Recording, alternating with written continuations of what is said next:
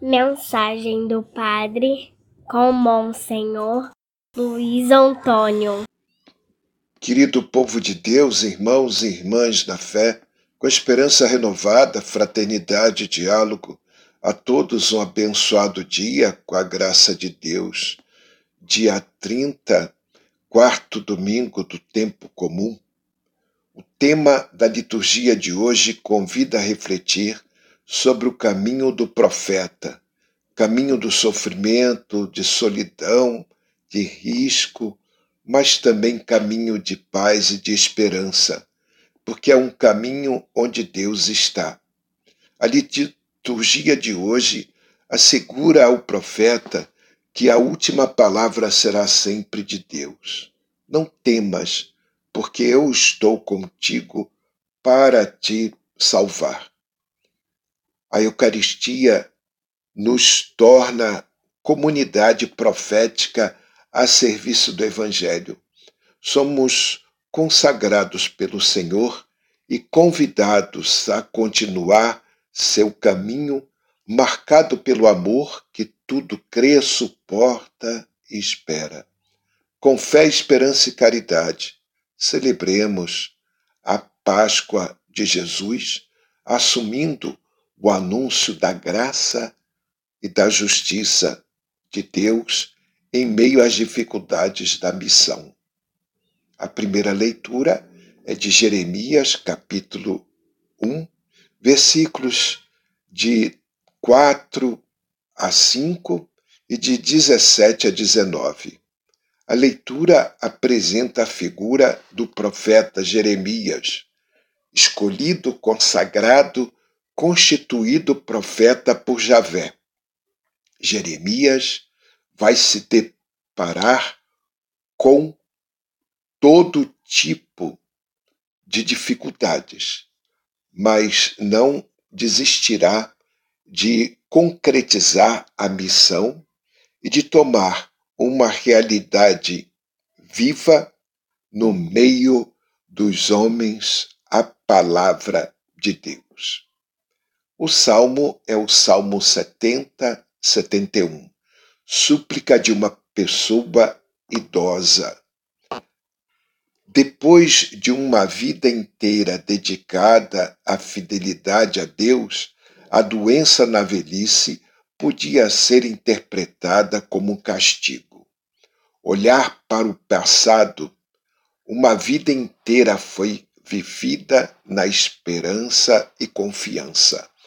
Deus prometeu continuamente o salmista que reconhece o fato e proclama esse louvor.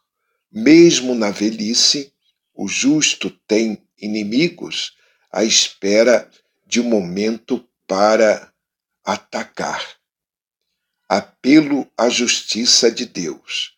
Enquanto espera a libertação, o justo confia tanto que já prometeu já promete proclamá-la através do louvor. Minha alma anunciará todos os dias vossas graças incontestáveis, ó Senhor. É o refrão do salmo de hoje. A segunda leitura é 1 Coríntios, capítulo 12, versículo 31, até o capítulo 13, versículos 13. Esta leitura parece um tanto desenquadrada desta temática. Fala do amor, o amor desinteressado e gratuito, apresentando como a essência da vida cristã. Pode então ser entendido como um aviso ao profeta no sentido de se deixar guiar pelo amor e nunca pelo próprio interesse.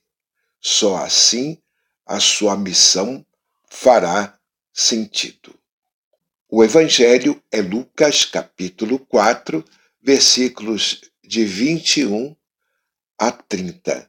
Proclamação do Evangelho de Jesus Cristo segundo Lucas.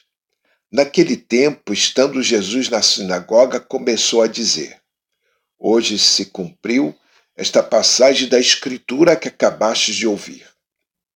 Todos davam testemunho a respeito dele, admirados com as palavras cheias de encanto que saíam da sua boca, e diziam: Não é este o filho de José?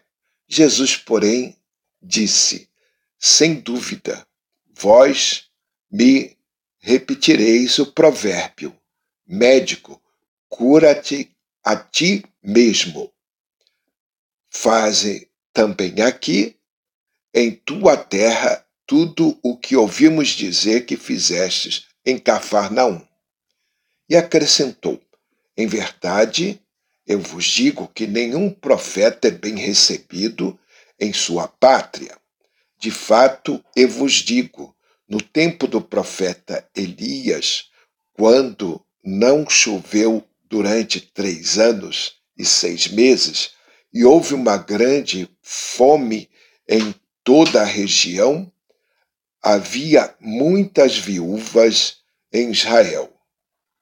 No entanto, a nenhuma delas foi enviado Elias, senão a uma viúva que vivia em Sarepta, na Sidônia.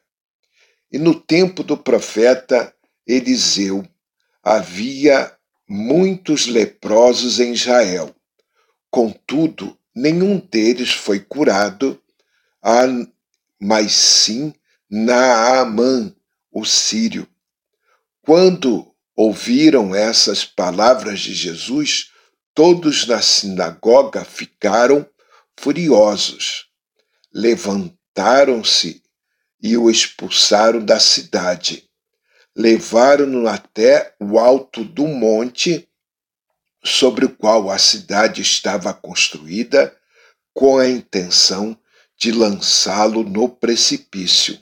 Jesus, porém, passando pelo meio deles, continuou o seu caminho. Palavra da salvação.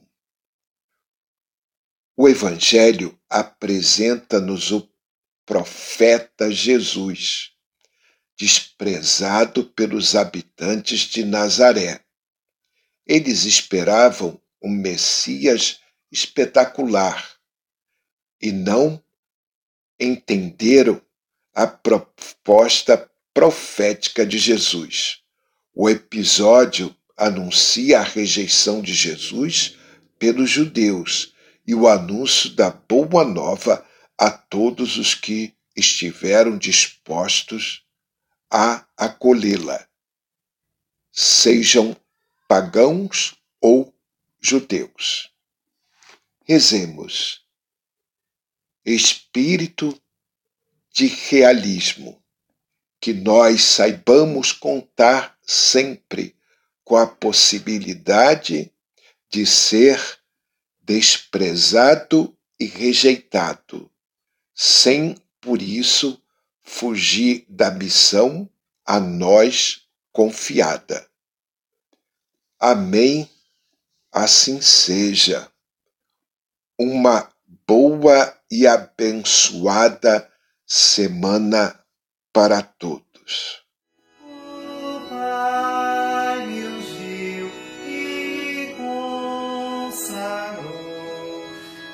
O